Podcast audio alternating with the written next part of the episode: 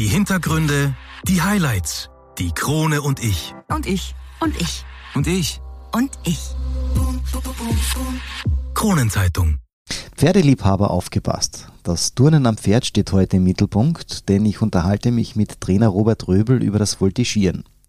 Wie er die Leidenschaft zu den Pferden entdeckte und warum Pearl Harbor als gewähltes Thema Geschmackssache ist, verrät der 54-Jährige im Podcast Talk.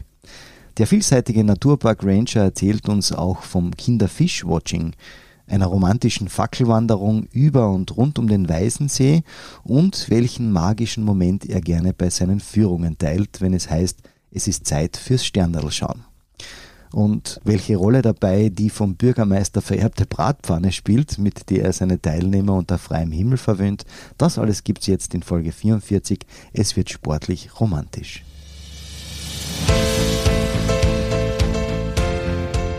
Einwürfe. Der erste Sportpodcast der Kärntner Krone. Die Audioplattform für Leistungssport, Vereinssport, Breitensport und Gesundheitssport. Ein Podcast zum Mitreden, zum Zuhören, zum Nachmachen. So bleiben wir alle in Bewegung. Ich bin Patrick Jochum. Schön, dass du mit dabei bist.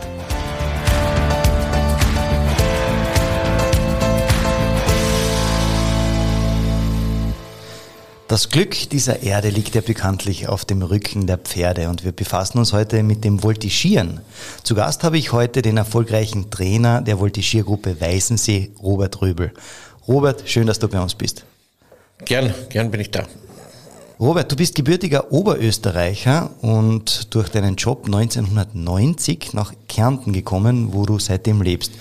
Wie du uns im Vorfeld berichtet hast, ist Sport ein Thema, das dich schon seit deiner Kindheit beschäftigt, denn du wurdest in einer sehr sportlichen Familie hineingeboren. Ist das richtig? Ja, das stimmt. Also mein Vater war ein riesiger Sportler und hat eigentlich mit uns Kindern alles ausprobiert.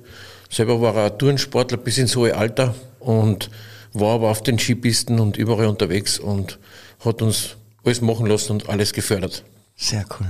Du hast dann in deinen jungen Jahren selbst einige Sportarten ausprobiert, so wie du gerade gesagt hast. Eine davon fand ich sehr spannend. Du warst nämlich eine Zeit lang Skispringer und hast damals in Oberösterreich im C-Kader mittrainiert. Wie wird man denn bitte Skispringer? Ja, das war ganz interessant. Äh, bei einer Vereinssitzung haben wir einen neuen Trainer aufgenommen im Verein, der ein Sprungtrainer war und dann ist gesagt worden, wer hätte Interesse. Und vier Leute haben aufgezeigt und einer war ich davon. Ja. Da war ich elf Jahre und dann haben wir einfach in, in, in Sandl in Oberösterreich, da war eine Chance, eine vorhandene, begonnen zu Skispringen. Also heute aufgezeigt, morgen drauf und juhu. Wahnsinn, Wahnsinn. Aber man fängt dann nicht dann gleich auf der, was weiß ich, 100 Meter Chance an, sondern das ist eher etwas kleiner, oder? Wie sind die ja, Verfolgungen? Da fängt man an, äh, mit den Alpinschen den, den Hang runterzufahren. Da macht man im Hang eine kleine Schanze und so steigert man sich, dann kriegt man die ersten Sprungski, da kann ich mich nur genau erinnern, das war ein Elan-Ski. Und äh, dann hat man natürlich die größte Freude mit so einem Ski und dann fängt man an, auf den kleinen Chancen zu springen. Wir sind dann eigentlich in ganz Österreich Kugelhupf springen, hat das geheißen, Aha, okay. sind wir gefahren. Da war das, der, der, erste Preis war vielleicht den Kärntner Rheinling. Ich war einmal in Achomitz dazu mal schon und habe da mitgemacht und so geht es dann los, Schritt für Schritt. Cool, sehr cool. Du bist ja dann nach Kärnten gekommen, wo du dann auch deine Frau kennengelernt hast, die damals bereits ja Pferde gehabt hat. Sozusagen dein Erstkontakt mit Pferden, richtig? Ja, nicht direkt. Meine Schwester war auch Pferdesportlerin. Ah, okay. Aber meine Mutter hat immer gesagt, eine genügt, die stinkt in der Familie. ja, schön und ehrliche offene Worte. Ähm, der nächste Schritt war dann aber immer noch nicht das Voltigieren, ähm, auf das wir heute hinaus wollen, denn du warst dann auch noch dem Pferdekutschensport verfallen und wurdest 2004 sogar Staatsmeister und mehrere Male Landesmeister. Ähm, warum gerade Pferde mit Kutschen? Hast du da die Geschwindigkeit gebraucht? Nein, das war anders. Meine Frau hat zwei Ponys gehabt und ich war damals ja, auch schon um die 80, 85 Kilo schwer. Und wir sind auf den Pony geritten und ich habe dann ein das andere Mal gehört, das ist eine Tierquälerei. und dann haben wir halt dann äh, den ersten Haflinger gekauft und ich habe zwar den Reiterpass gemacht, aber das Reiten war nicht so das Ganze für mich. Und dann sind wir schon langsam über dem Schwiegervater reinkommen ins Kutschenfahren. Und dann war das voll spannend, weil es ist auch ein Sportart, die man nicht kennt. Da gibt's auch Turniere mit drei Tagen dauert das. verschiedene Bewerbe, also Geschicklichkeit ist gefragt, Ausdauer ist gefragt, Geschicklichkeit vom Fahrer. Also es ist ganz spannend und es hat mich gleich gereizt und dann bin ich da so hin, hineingeraten. Du hast aber dann mit dem Kutschensport aufgehört. Warum eigentlich? Du warst ja relativ erfolgreich damit.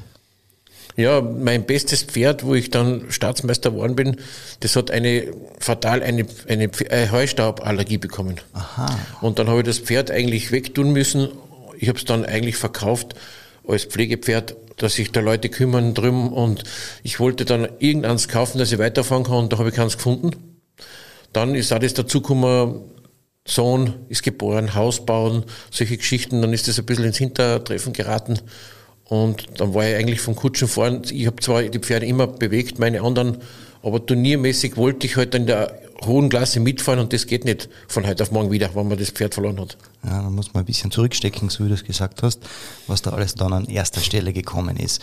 Wie ist es dann aber zum Voltigiersport gekommen? Mein Hufschmied ist eigentlich äh, dran schuld. Das ist ein ziemlich alter Hufschmied schon und der hat eigentlich mit dem Voltigiersport in Lienz in Osttirol begonnen. Alle Größen, die heute beim Multischiersport irgendwo drin sind, haben die äh, mit ihm einmal trainiert oder haben im Anfangsstadion ihn einmal gekannt. Und der hat zu mir gesagt, ich war da damals Skilehrer, Snowboardlehrer, im Winter, im Sommer war ich Kajaklehrer und, und Canyoning Guide und solche Sachen. Ich habe viel mit Sport und mit Kindern und Erwachsenen gemacht und er hat gesagt, wieso machst du nicht Voltigieren? Und dann habe ich gesagt, kenne ich nicht. Mhm. Und dann habe ich das mir kurz angeschaut und habe gesagt, das ist was für meine Frau. Und er hat dann eigentlich mit meiner Frau begonnen, 2004, den Voltigiersport am Weißensee. Und ich bin Zaungast gewesen. Und plötzlich hat es dann in mir das, die Vergangenheit geweckt. Turnen vom Vater, Pferde von mir. Und das war dann die Verbindung. Und ich bin ein Typ, wenn ich was mache, mache ich es gescheit. Dann habe ich gesagt, mache ich die Ausbildung in, in Tirol beim besten Trainer von Österreich, einer der besten, Klaus Heidacher. Auch ein Mann, weil es sind sehr viele Frauen beim Voltisport und der hat mich dann gleich so gebrieft, nichts warten, gleich Vollgas anfangen. Dann war 2005 der Start und seitdem mache ich es und versuche auch immer wieder weiterzubilden und schauen, Erfolge zu lukrieren. Das heißt, die Voltigiergruppe gibt es seit 2004, die du gegründet hast. Das ist richtig. Nein, 2005. 2005, ja. 2005, okay. Zu dem Zeitpunkt gab es ja in Kärnten ja keine Voltigiergruppe, oder? Schon, es gab äh, in Klagenfurt schon immer eine Voltigiergruppe, die Familie Mandl. Da waren die Mädels selber Voltigierer und die haben dann auch als Trainer weitergemacht. Die gibt es heute noch, die sind in Halleck angesiedelt, sind eigentlich meine Mitkonkurrenten, wo wir immer um den Landesmeistertitel kämpfen. Und sonst waren ein paar kleinere Gruppen, die habe ich damals gar nicht gekannt. Also Maria Saal waren die am Anfang und, und die ersten Turniere waren, wenn man hinten noch denkt, sehr witzig für mich, weil wir ja totale Anfänger waren. Und da hat man dann erst schon langsam reinwachsen müssen. Aber Voltigieren ist in Kärnten eine sehr, sehr kleine Randsportart. Leider muss ich sagen, weil es ist ein so schöner Sport und die Kinder sind glücklich damit bis ins hohe Alter, sagen wir mal, was Sport anbelangt. Und ich verstehe es eigentlich nicht, warum dann viele Leute sich scheuen von dem. Mhm. Das heißt, du gründest eine Voltigiergruppe am schönen Weißensee und die Anfänge hast du jetzt dann auch angesprochen. Ähm, den Verein allerdings zu gründen ist ja nicht unbedingt einfach. Wie bist du überhaupt zu deinen Mitgliedern, Teilnehmern gekommen? Ja, das war Mundpropaganda. Die ersten acht Kinder war mein Sohn dabei und meine zwei Nichten und ein paar Freunde von denen und die haben dann mit der Frau angefangen und dann, wie das dann, wie ich die Ausbildung gehabt habe, habe hab ich zum Trainer gesagt, ja, ich werde im Sommer 2005 beginnen. Und das war im November die Ausbildung 2004, glaube ich. Und dann hat er gesagt, na na, der Winter ist sehr wichtig für die Grundlagen. Gleich in den Turnsaal Vollgas. Und im Turnsee war es dann sehr leicht zum Beginnen, weil da kann jeder mal schnuppern, da ist kein Pferd. Da kann man sagen, das ist eigentlich Turnen gewesen. Und da habe ich dann ein Kind nach dem anderen dazu eingeladen. Und dann ist es eigentlich gewachsen. Ah, sehr schön. Wenn jemand jetzt die Sportart ausprobieren möchte, wie kann man mit euch in Kontakt treten? Habt ihr eine Homepage oder Facebook oder Instagram-Seite? Ja, also da bin ich nicht so gut, aber meine Mädels haben schon eine Seite gemacht, Instagram und Facebook. Und wenn man eingibt, Voltigiergruppe Weißensee, die Voltis, da kommt man sicher zu meiner Telefonnummer. Und bei uns kann jeder schnuppern, Schnuppervoltigieren. Das ist immer zwei Stunden dauert das. Äh, wenn er da anruft, meistens sage ich am besten ist am Samstag, weil da haben wir die Kleinen und die Großen und da kann jeder kommen, zweimal gratis, braucht nichts zahlen und kann das einmal ausprobieren. Voraussetzung, sage ich einmal, mindestens fünf Jahre mhm. und das andere ergibt sich. Weil äh, wenn einer Schnuppervoltigieren macht, dann sieht er schon, ob das was ist für ihn und äh, der Kontakt mit den Pferden und so, das ist entweder Feuer, Flamme oder ich mach's nicht mehr. Mhm. Wie ist denn bei dir im Verein äh, die Verteilung so mit Buben und Mädchen? Ist ja, ich glaube, Reiten an und für sich ist es sehr äh, Mädchen- und Damenlastig. Wie bestätigen die Buben die Ausnahme? Ist sehr schwierig bei den Buben. Also ich habe, wie mein Sohn dabei war, waren einmal fünf Buben, weil das waren seine Freunde und da waren wir eigentlich ganz gut unterwegs mit den Jungs und dann hat mein Sohn aufgehört, der ist eher der Eishockey-Typ, spielt sehr gut Eishockey und äh, Skifahren und dann haben die anderen auch aufgehört und jetzt momentan habe ich einen kleinen Bub, also der ist sieben, ist eigentlich von einem Pferdebauer, von einem richtigen äh, Bauernhof, wo ich mir nie gedacht habe, dass der überhaupt darf, sagen wir mal unter Anführungszeichen von seinem Vater aus, weil das ja ein Mädchensport ist. Aber der hat eine deutsche Mama und die hat gesagt, wenn sich der Andi das einbildet, dann kann er es machen. Und er ist mit Begeisterung dabei und ich hoffe, dass er lang bei uns bleibt. Und weil ich hätte gerne einen, Burschen, einen richtig sportlichen Burschen mit 16 Jahren, weil du hast mit einem Burschen die Chancen, dass du sofort auf eine WM fahren kannst. Weil in Österreich gibt's letztes Jahr waren drei dürfen fahren und es haben, sind nur zwei gefahren, weil, weil es im Juniorenbereich nicht viel gibt. Und in Senior noch weniger. Da gibt es nur einen momentan, der, sage ich mal, richtig Leistungssport betreibt. Also Männer im Multischiersport ist Mangelware. Die Richter sind meistens Frauen, bevorzugen die Männer ein bisschen. Also man hätte da als Trainer Motivationsschiebe, wenn du mal auf so ein Großereignis fahren darfst. Ja, da halten wir dir die Daumen, dass äh, ja vielleicht der ein oder andere Einwürfe-Zuhörer jetzt da sich auch äh, angesprochen fühlt und sagt, ja, möchte ich mal ausprobieren und dann gleich international, warum denn nicht, im Einsatz sein. Apropos Einsatz, euer Einsatz hat sich auf jeden Fall ausgezahlt, denn bereits ein Jahr nach Gründung des Vereins, also im Jahr 2006, konntet ihr im Mai mit zehn Kindern und der Haflinger Stute Fiona erstmals an einem Voltigierwettbewerb teilnehmen. Der Bewerb äh, fand damals in Maria Saal statt wie war das erste Event? Du hast gerade vorher noch in Erinnerung gesagt, äh, sehr holprig. Ja, das war, das war, das vergisst man nie mehr, das erste Event, weil alle sind nervös und die, die Haflinger Stute Fiona lebt heute noch, ist von meiner Frau, das, das habe ich einmal geschenkt, das Vollen und ist ihr Anliegen, dass es praktisch bis ins hohe Alter begleitet. Und die Fiona war, war eigentlich eine ruhige Stute und ist aber beim Turnier dann auch nervös geworden, weil wir alle nervös waren. Und man macht diesen ersten Bewerb im Schritt und die Stute ist nur getrabt. Und ich wusste nicht, was ich machen soll. Ich habe die Achseln gezuckt, die Richterin hat gelacht und die Pferd ist gelaufen und gelaufen.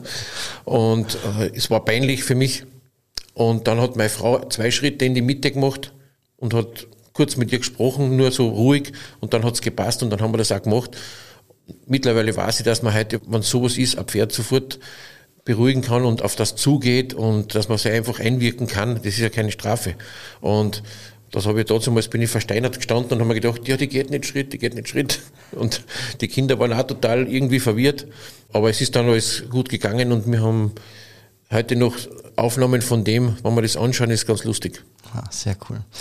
Danach folgten ja einige Erfolge und zwar spreche ich von Landesmeister- und Staatsmeistertitel in verschiedenen Disziplinen. War das schon bei der Vereinsgründung so ein Ziel, das du dir bzw. ihr euch gesetzt habt?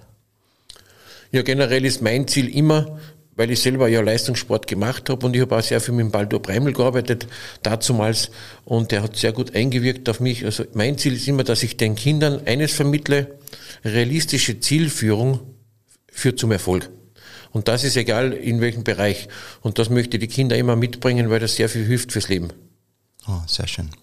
Bevor wir über ein paar eurer Erfolge sprechen, möchte ich aber noch einige Details über den Sport in Erfahrung bringen. Beim Voltigieren werden turnerische und akrobatische Übungen auf einem sich an einer Launch im Kreis bewegenden Pferd ausgeführt. Das heißt, deine Aufgabe ist, das Pferd an der Launch zu führen und dieses dann auch in den Trab oder Galopp zu bringen. Ist das richtig? Das ist richtig. Die Arbeit ist eigentlich vorher, ich muss so ein Pferd ausbilden, dass das Pferd praktisch nur auf mich sich konzentriert und das macht, was ich sag. Und da haben wir eben Peitschenhilfe, Körpersprache und Stimmhilfe. Und wenn jetzt der Longenführer nervös ist, so wie bei einer Staatsmeisterschaft, wenn ich einlaufe, da habe ich sicher, keine Ahnung, 150 Puls, weil einfach du willst ja was erreichen und das merkt das Pferd. Und das Pferd muss dann auch Routine kriegen. Ich habe ein Pferd gehabt, das war der Winnie, der hat das gemerkt und war dann ruhiger wie ich. Aha. Immer wenn ich aufgeregter geworden bin, ist er ruhiger geworden. Das ist natürlich ein Glücksfall, wenn man so ein Pferd hat und wenn man es auch entdeckt, dass er das hat. Und war dann einfach unser, lang, unser bestes Pferd, weil, er, weil die Kinder haben gesagt, der macht das für uns. Der liefert einfach ab. Mhm. Auf dem Rücken des Pferdes turnen dann ein bis drei Voltigierer gleichzeitig, je nach Disziplin. Jetzt ist ja das Turnen am Boden schon schwer genug, dann macht man das auch noch auf einem Pferd, das auch noch in Bewegung ist. Da braucht man ja ein unglaublich gutes Gleichgewicht und Körpergefühl. Ja, das ist eines der wichtigsten Sachen, kommt noch Körperspannung dazu. Und ich sage einmal, bis ein, Mädchen im Galopp eine Kür zeigen kann, dann dauert es so acht bis zehn Jahre Training. Wow. Weil einfach diese, dieses Rhythmusgefühl vom Pferd muss verinnerlicht werden, dass es nicht als störend ist, sondern als Hilfe, den Schwung ausnützen vom Pferd. Und das dauert ewig lang. Sie haben ja in Niederösterreich probiert, eben wegen den Männern, Turnsportler, überreden, ob sie nicht beim Voltigieren mitmachen wollen. Sagen wir mal, keine Ahnung, 14- bis 20-Jährige. Das hat nicht funktioniert, weil die haben das nicht mehr verinnerlichen können. Das bewegte Pferd. Mhm. Bei Turnen ist eigentlich, da kann ich mich auf die Unterlage verlassen, dass die gleich bleibt. Ja. Und beim Pferd muss ich eigentlich rechnen, dass immer sich was ändern kann. Wahnsinn. Wir haben aber vorher schon das Wort Disziplinen verwendet. Welche gibt es denn beim Voltigieren und wie schauen diese aus? Ja, im Anfangsbereich, also im Breitensport fängt es an, da machen die Kinder im Schritt Übungen, dann im Trab machen sie Übungen und dann geht es das erste Mal im Galopp. Einen Voltigierer begleitet eine Pflicht das Leben lang. Es gibt eine Pflicht, Grundsitz, äh, Fahne, Mühle, Schere, Stehen, Flanke zum Beispiel. Das ist eine Pflicht, die wird das Leben lang den Voltigierer begleiten. Die Kühe kann er sich selber wählen. Und im Anfangsbereich macht man im Galopp eine kleine Pflicht, verkürzte Pflicht und die Kühe auf einem stehenden Tonnenpferd. Das ist eine Tonne, die hat Maße, wie man sie machen muss. Und dann äh, machen die Kinder zuerst im Stehen die Kühe, dann im Schritt und dann im Galopp. Das ist, steigert sich. Und im, im Turniersport gibt's ALMS, Anfänger leicht, mittelschwer. Mhm. Und dann gibt es noch Einzelsport, Gruppensport und Badideu-Sport. Also das härteste eigentlich ist der Badideu-Sport, weil da die Kinder eineinhalb bis zwei Minuten, je nach Alter, durchgehend turnen müssen in der Kür. Bei einer Gruppe, wenn acht Personen oder sechs, je nach Klasse, am Pferd turnen, ist einer 20 Sekunden oben, kommt der nächste rauf, der eine geht runter, da gehen die wieder rauf, dann kann man ein bisschen ausrasten und beim Pas de Deux ist wirklich äh, die höchste Anforderung. Mhm. Das schaut sicherlich sehr, sehr cool aus und das Ganze noch in Bewegung am Pferd. Unfassbar, dass sowas überhaupt geht aus meiner Sicht. Ich komme vom Ballsport. Aber bleiben wir vielleicht beim Bewertungssystem. Wie, wie kann man denn eigentlich, ich möchte fast sagen, punkten? Da unterscheidet sich wahrscheinlich natürlich auch Leistungsklasse und Disziplin. Das große Problem für mich als Trainer ist das, dass sich die Meinungen zwischen Richter und Trainer, mhm. da gibt es eine große Schere. Und bei uns gibt es keine messbare Zeit. Es gibt zwar ein Zeitlimit. Wenn du das überschreitest, kriegst du einen Abzug, aber es gibt keine Gutschrift für, wenn du schnell bist. Das ist auch wieder ein Abzug, wenn du die Zeit nicht ausnützt. Also eine Minute ist eine normale Kür und die soll man eigentlich mit 58 Sekunden runtergehen vom Pferd. Und wenn dann die Glocke läutet, heißt es ist die Minute erreicht und wenn du dann noch am Pferd bist und die letzte Übung eigentlich nicht im Flug bist, dann hast du einen Punkt Abzug. Und das andere wird dann bewertet, die Pflicht, da kann man eher noch das Ganze nachvollziehen, weil da gibt's eben Bewertungsklassen. Beim Grundsitz, bei der Fahne, da gibt's einen Katalog und da steht genau drin, äh, was ist eine Fahne mit der Note 7? Wie schaut die aus? Und so gibt's dann bis 10. Von 1 bis 10 gibt's die Bewertung und so wird, wird der Richter das einteilen. Da lasse ich mir das noch eher einreden. Da sehe ich auch die Fehler gleich wie der Richter. Bei der Kür ist es sehr viel Geschmack. Der Richter kann zum Beispiel äh, sagen, mir gefällt die Dress nicht. Mhm. Und dann kann er einen Punkt abziehen. Man hat ja bei der Kür ein Thema mit Musik. Zum Beispiel Pearl Harbor. Hat ein Mädchen von mir und die hat einen Army-Anzug und die Musik und dann kommen Bombenangriffe, Flieger, sie deckt sich am Pferd und steht wieder auf. Da kann er sagen, das passt, das ist wirklich Choreografie. Und er kann aber auch sagen, passt mir überhaupt nicht. Und das ist schwierig und da ist es einfach beim Voltisport so, man muss das akzeptieren, was der Richter sagt und einfach weiterkämpfen. Schiedsrichterentscheidungen sind Tatsachenentscheidungen, das begleitet auch mich mein Leben lang. Wirst eigentlich du auch an der Lounge irgendwie bewertet? Ja, leider. okay. Also im, im nationalen Sport nicht unbedingt. Im nationalen Sport gibt es eine Pferdenote. Da bin ich in geringem Maße mit drin, aber da ist der Richter für alles zuständig. Der Richter hat praktisch die Bewertung der Kühe, der Musik, des Pferdes. Da hat er eigentlich gar nicht Zeit, dass er groß auf mich schaut. Nur wenn ich einen groben Fehler mache, kriege ich auch einen Abzug. Aber international gibt es einen Richter nur fürs Pferd und für den Longenführer. Das geht los mit dem Einlauf. Ist der Einklang mit dem Pferd gegeben? heißt das. Also wenn ich, wenn ich jetzt ein, eine Knieoperation habe und ich lahme oder ich hinke, ja. ist es eigentlich ein Abzug. Und dann gibt es eben genau die Peitschenhaltung. Die Longe muss immer, der Kontakt mit dem Pferd muss gegeben sein. Und das ist für den Trainer und Longenführer schwierig, weil man kennt das Pferd und viele Pferde haben halt Probleme, wenn sie sagst, du hast sie immer an der Longe, der entzieht sich ab und zu der Hilfen, läuft aber trotzdem perfekt weiter. Und ich weiß auch, wenn ich jetzt drei Kinder oben habe, wenn ich jetzt ziehe, macht das Pferd eine leichte Kurve, halber Meter, das reicht, dass die Kinder herunten sind. Also du musst immer so als Trainer abwägen, will ich jetzt eine Top-Pferdenote und sie sind runtergefallen oder akzeptiere ich einen Abzug? Und bei mir im Verein ist so, die Pferdenote ist nicht diskutabel. Auch die Trainernote nicht. okay, verstehe. Aber ich habe jetzt dieses Bild im Kopf, wenn du sagst, ja, eine halbe oder einen halben Meter geht das Pferd vielleicht ein bisschen jetzt einen anderen Weg. Ähm, Thema Verletzungen, wie schaut das da aus?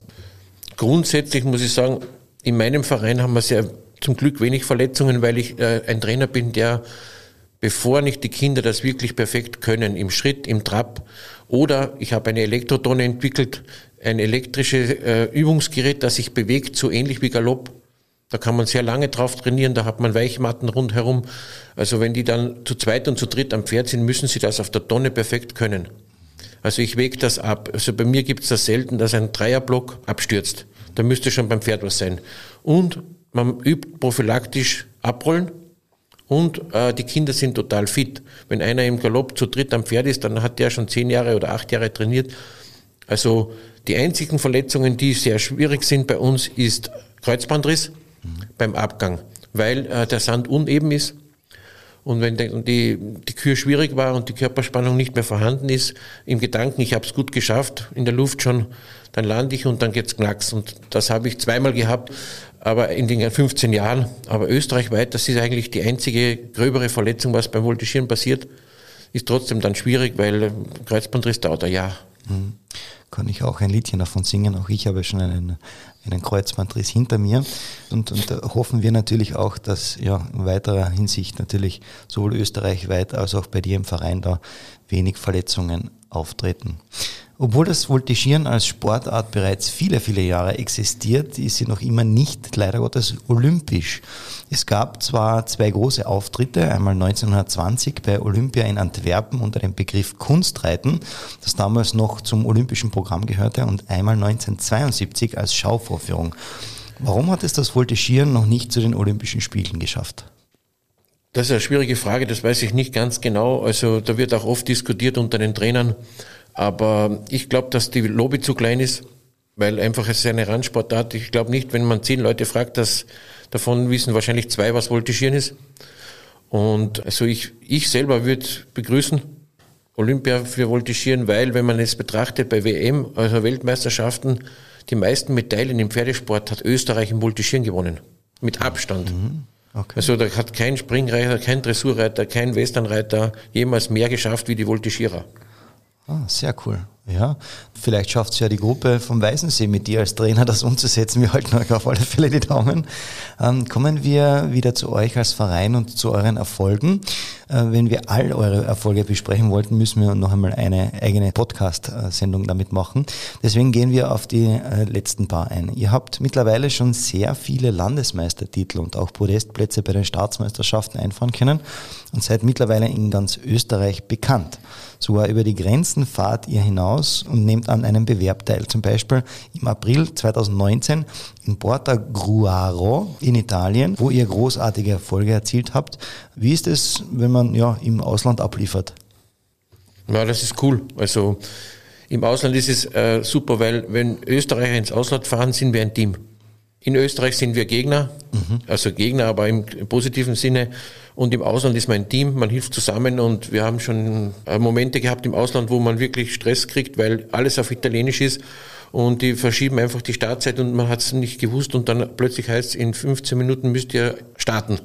Und dann hilft man zusammen und alle laufen und, und Stress und das finde ich cool. Und Porto Cario, das ist ja nicht weit von uns, da fahre ich eineinhalb oder zwei Stunden mit, mit dem Pferdehänger. Das ist eigentlich näher wie jedes andere Turnier in Österreich für mich. Aha, okay.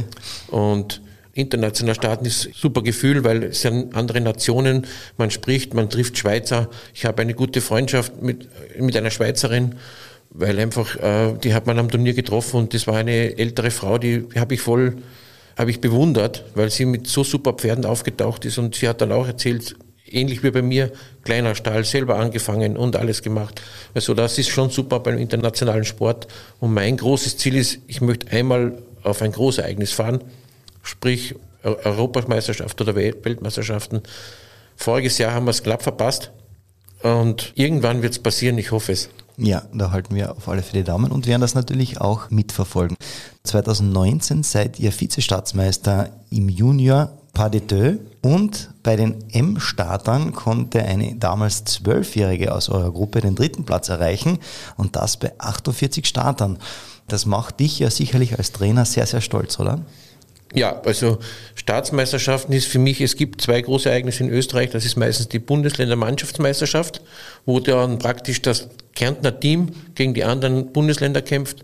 Das ist immer für mich ein Anliegen, dass die Sportler, die müssen sich qualifizieren in Kärnten. Der Landesreferent wird das entscheiden, wer fährt.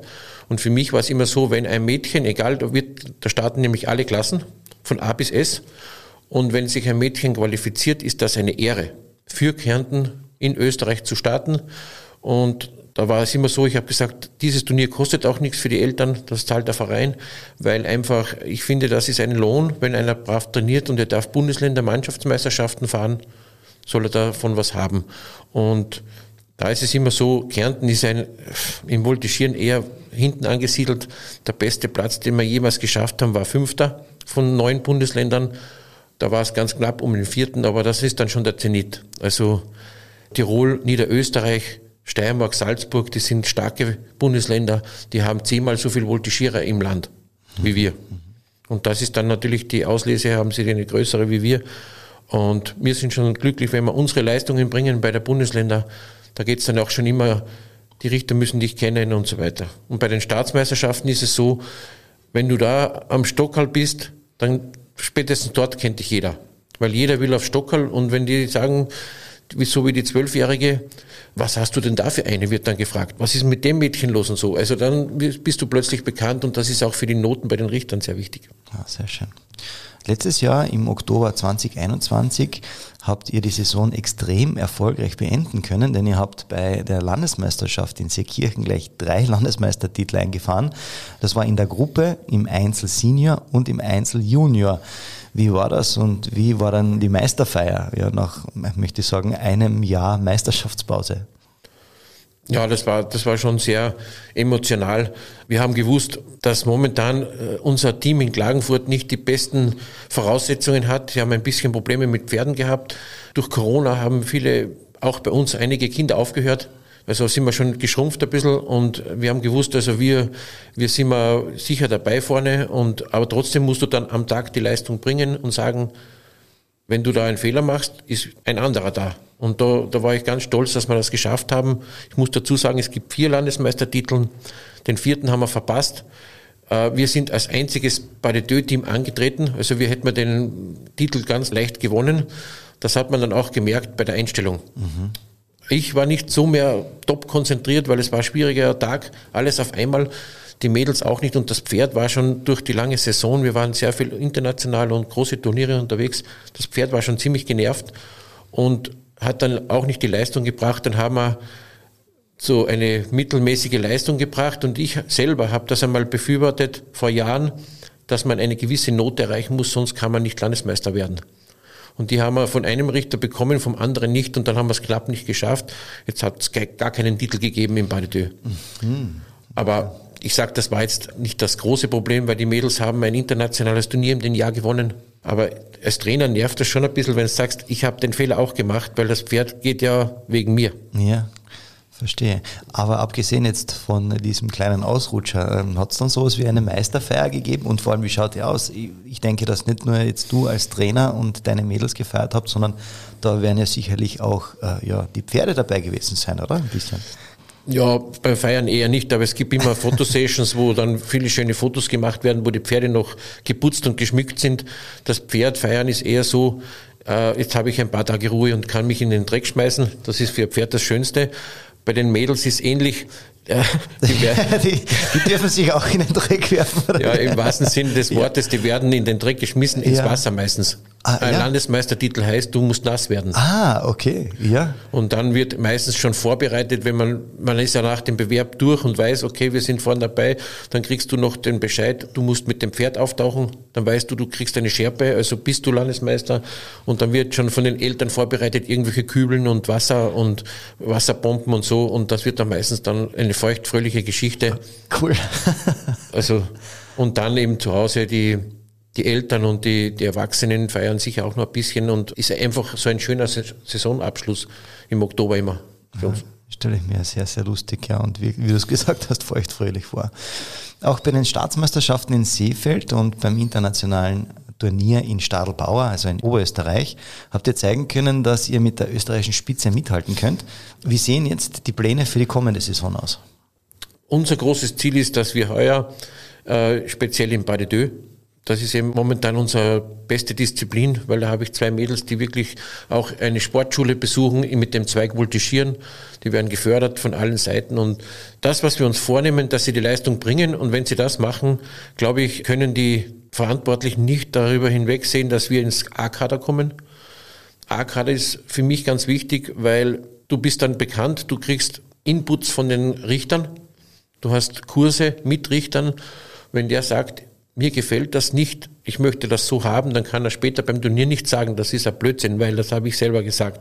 Mhm. Also ich habe das gemerkt, derjenige, der einmal im A-Kader ist, hat einfach ein bisschen Lorbeeren und dann tut man sich leichter. Da wünschen wir euch natürlich alles, alles Gute und viel Erfolg. Bevor wir noch ein bisschen was über dich als Person erfahren werden, machen wir noch eine kurze Pause und sind dann wieder gleich da mit Teil 2. Zurück mit Teil 2 und meinem Gast Robert Röbel. Kommen wir noch zu ein paar Projekten von dir, denn du bist jemand, der sich für die Natur und die darin lebenden Tiere sehr einsetzt. Du bist am Weißensee auch Naturpark Ranger und bist auch bei der Bergwacht. Als Ranger veranstaltest du auch äh, regelmäßige Touren und Wanderungen, wie beispielsweise das Kinderfish-Watching und die Kreativwerkstatt. Um was geht es bei diesen Projekten? Ja, generell zum Job. Mein Ranger-Job ist ein sehr schöner, weil wenn ich mir was einfallen lasse und ich bringe das aufs Blatt und zeige das meinem Chef und er sagt, das ist okay, dann kann ich das machen. Also man kann sich verwirklichen. Beim Fishwatching ist so, ich bin ein leidenschaftlicher Fischer und wenn man am Weißensee fischt, dann geht man auch sehr oft Fische schauen einfach. Man geht, äh, man steht im Boot, fahrt ganz ruhig am Ufer entlang und schaut einmal, sind überhaupt Fische da. Und wenn man eine Bewegung sieht im See, dann weiß man, okay, da kann ich jetzt Futter hinschmeißen und dann sind dort Fische. Dann kann ich einmal anfangen zum Fischen. Und daraus ist das Fishwatching entstanden. Und ich zeige den Leuten praktisch die schöne Natur, die Quellen am Weißen See, die Pflanzen und äh, fallweise auch Fische. Man sieht sicher Fische, aber nicht die, die großen Fische, die man sehen möchte, sieht man natürlich nicht, weil die sind sehr scheu. Da sind wir zu laut. Aber wir machen dann eine Pause und dann gibt's immer kleinste Lebewesen, fischen wir raus mit Keschern vom See, also Insektenlarven und Zooplankton und das schauen wir mikroskopisch an, bestimmen das. Also es ist eine sehr schöne Wissensvermittlung für die Kinder und auch die Erwachsenen sind da sehr begeistert dabei. Und dann bei der Rückfahrt können die Leute dann eine Muschel rausnehmen. Wir haben große Teichmuscheln, die sind so groß wie eine Hand. Und wenn die nach 14, 15 Jahren sterben, natürlich sterben, dann liegt die Schale offen am, am Grund und die holen wir raus und das ist dann so praktisch das Mitbringsel vom Weißensee. Ja. Haben die Mädels so Freude, weil da kann man Kettel reinlegen, Berdelmut, super. Ah, sehr cool. Und die Kreativwerkstatt? Kreativwerkstatt ist, ich bin ein sehr handwerklicher Typ von Natur aus, habe ich geerbt. Also habe ich Glück gehabt. Und das ist aus dem entstanden, wenn es regnet, was machen wir? Und dann habe ich das angefangen mit der Kreativwerkstatt und jetzt mittlerweile mache ich es auch, wenn es schön ist, wenn's, weil die Leute das gern machen. Und das bewegt sich meistens Schwemmholz. Ich sammle sehr viel Schwemmholz und da machen wir dann ganz kreative Sachen.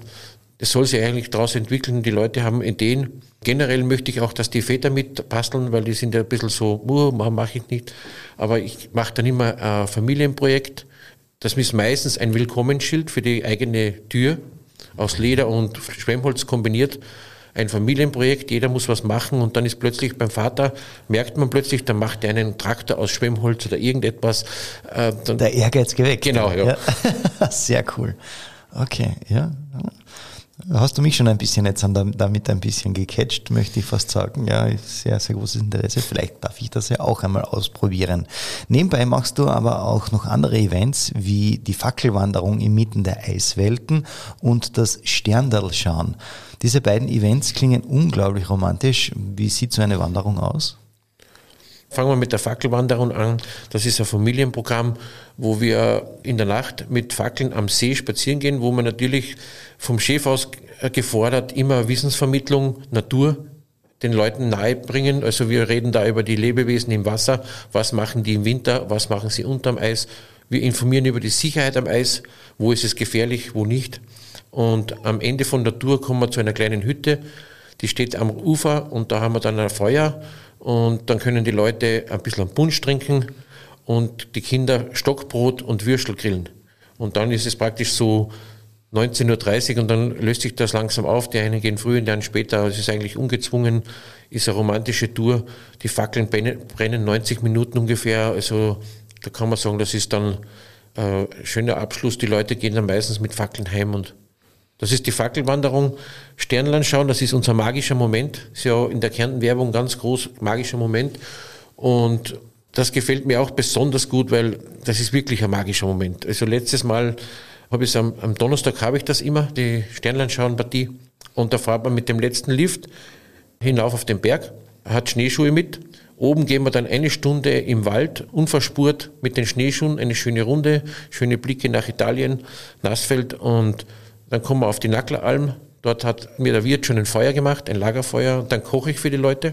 Mhm. Also ich mache in einer alten Pfanne, die ich vom Bürgermeister Weixler geerbt habe, cool. die, die, hat er mir gegeben, mache ich Frika. Das ist eine einheimische Kost, Käse und Speck, deftig. Und dann gibt es natürlich Schnaps dazu. Und dann legen wir uns in die Liegestühle und dann macht man Sternlein beobachten, also Sternschnuppen und die Raumstationen und die, man sieht sehr viel und ich bin jetzt kein Astrologe, aber ich kenne mich gut aus und ich zeige den Leuten etwas, man schaut das an und abschließend geht man dann mit den äh, Schneeschuhen über die Piste wieder zurück ins Tal, weil am Donnerstag ist die Piste bis 10 Uhr offen für die Tourengeher. Erst dann fahren die Pistengeräte und darum habe ich auch das am Donnerstag gemacht, egal ob dann Vollmond und Neumond ist und Wer das noch nie gemacht hat, in der Nacht, wir schalten auch die Lampen dann aus, gehen praktisch anplagt, ganz ruhig. Also ist ein magischer Moment. Absolut. Und jetzt habe ich irgendwie, weiß nicht, äh, wie es den Einwürfer zuhören geht, aber ich habe jetzt ein bisschen Hunger bekommen. und natürlich, äh, ja, Hunger auch auf diese Erlebnistour. Des Weiteren ähm, gibt es ja noch andere Touren, die du anbietest, wie eben die Erlebnis-Tracking-Tour mit Kleintieren, ein Überlebenstraining im Naturpark, Wanderungen zu Biobauern und vieles, vieles mehr. Und ja, liebe Einwürfe-Zuhörer, noch einmal der Aufruf, schaut euch das unbedingt einmal an, so eine Tour, seid dabei. Den Kontakt findet ihr auf alle Fälle, wenn ihr den Robert Röbel im Internet sucht. Ähm, ich für meinen Teil würde gerne mal so bei einer Wanderung auf alle Fälle dabei sein. Abschließend darf die Frage natürlich wie bei allen unseren Gästen nach deinen Highlights nicht fehlen. Robert, wenn du an deine bisherige Karriere und Laufbahn sowohl in sportlicher, aber auch in privater Hinsicht zurückdenkst, was waren deine absoluten Highlights? Das ganze Leben betrachtet, also die, die, die Highlights waren, äh, sage ich einmal, im Sport sicher beim, sagen wir mal, beim Skispringen. Der weiteste Sprung in Bischofshofen, 78 Meter, war ein Highlight für mich. Dann war sicher im Pferdesport, wo ich selber agiert habe, der Staatsmeistertitel im, im Gespannfall in Stadelbauer 2004. Das war ein Moment, der war gewaltig. Das ganze Dorf hat gefeiert. Ich bin heimgekommen, es hat geschüttet. Trotzdem waren alle auf der Straße mit Fahnen, Österreicher Fahnen und so. Meine Eltern haben das inszeniert. Das war sicher einer der bewegendsten Momente. Und generell in meiner Karriere, jedes Mal, wenn die Bundeshymne für mich gespielt worden ist, war das bewegend. Das habe ich jetzt drei, vier Mal gehabt bei den eben Staatsmeisterschaften im Voltigieren auch. Zweiter Platz, dritter Platz und auch international gewonnen. Österreichische Hymne ist für mich immer Ganselhaut. Ja, nicht nur für dich auf alle Fälle. ja. ja, und familiär, familiär ist, ist immer eigentlich äh, ein Kind ein Highlight. Also muss ich sagen, Geburt von meinem Sohn und eigentlich generell mein Sohn ist, ist ein Highlight, weil haben wir noch nie Probleme gehabt. Der ist jetzt 26 und passt. Super, sehr, sehr schön. Ja, wir sind noch nicht ganz am Ende unserer aktuellen Folge. Wir machen noch einmal eine kurze Pause und sind dann wieder zurück mit Teil 3 und meiner Lieblingskategorie. Wie soll es natürlich anders sein? Also dranbleiben, es lohnt sich. Ja, zurück mit Teil 3 und gleichzeitig, wie schon angekündigt, meine Lieblingskategorie, denn wir kommen zu den Spitzen der Krone. Lieber Robert, sagt dir das etwas? Nicht direkt. Nicht direkt, dann kläre ich dich gerne auf. Ich darf einen Satz anfangen und du vollendest diesen bitte und vielleicht dann noch anschließend mit einer kurzen Begründung, warum. Okay? Bist du bereit? Ja. Wunderbar. Sport ist für mich. Sport ist für mich die Kombination zwischen Spaß und Konzentration. Warum? Man soll Spaß haben, trotzdem muss man konzentriert arbeiten, sonst kommt man zum keinem Ziel. Meine größte Herausforderung ist? Äh, meine größte Herausforderung ist, die Nerven zu bewahren. ja, warum und in welcher oder an welche Lebenssituation hast du jetzt gedacht? Generell, wenn es schwierig wird, ich bin eher ein ruhiger Typ, nur wenn man mich auf die Palme bringt, wird es schwierig. Und das sind Situationen, die möchte ich nicht haben, weil dort kommt meistens nichts Schönes raus. okay, lass mal gerne so stehen. Wenn ich einen Wunsch frei hätte, dann würde ich. Wenn ich einen Wunsch frei hätte, dann würde ich mir ein Haus mit einem Stall und genug Platz für Pferde wünschen. Mhm, sehr schön. Das würde ich gerne als Schlagzeile in der Kronenzeitung über mich lesen. Ich würde gern lesen, wenn steht, Robert Röbel hat mit seinem Team den Weltmeistertitel errungen in, keine Ahnung, Schweden. Sehr schön. Da frage ich gar nicht nach dem Warum. Mein Lebensmotto ist? Mein Lebensmotto ist Spaß am Leben und zielführend arbeiten. Mhm. Und das möchte ich den Einwürfe-Zuhörern noch sagen. Ja, gerne würde ich mich bedanken bei allen, die mich immer unterstützt haben. Es gibt sehr viele Leute, die, die immer gesagt haben, super, was du machst. gibt einige, die glauben nicht daran, aber es haben viele daran geglaubt und ich habe es geschafft, eben erfolgreich zu sein im Leben und im Sport. Und ein großer Dank gilt an meine Frau, weil die macht alles mit. Die war immer bei mir dabei und äh, wir sind eigentlich immer in einer Meinung. Das ist unsere Partnerschaft seit fast 30 Jahren eigentlich ohne Streit abgelaufen. Und das ist ein großes Glück, was man haben kann. Viele verstehen es nicht, aber es war wirklich so. Und da will ich mich bei der Frau bedanken und bei allen Sponsoren, in erster Linie bei der Nina von Horse Fashion in Villach, die ist eine meiner größten Sponsoren äh, und die mir auch in schwierigen Zeiten viel geholfen hat. Ah, sehr schöne Worte und sehr schöne Schlussworte. Dann sage ich noch Danke dir, lieber Robert, dass du dir die Zeit genommen hast und hier bei uns im Studio warst. Danke auch.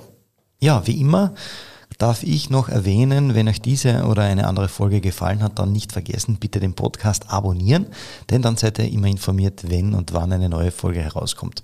Ich freue mich natürlich wie immer auch über jedes Like und jeden Kommentar, egal ob das auf Facebook passiert unter Einwürfe der Sportpodcast der Kärntner Krone oder auf Instagram unter einwürfe.patrickjochum könnt ihr uns gerne ein Feedback oder eine Anregung geben. Wir freuen uns darüber. Nicht vergessen, gerne Familie, Freunden und natürlich allen Sportbegeisterten von unserem Podcast erzählen und gerne diesen auch teilen. Ja, und wenn ihr wollt, hören wir uns auch in der nächsten Folge wieder. Bis dahin sage ich danke fürs Zuhören und wir hören uns.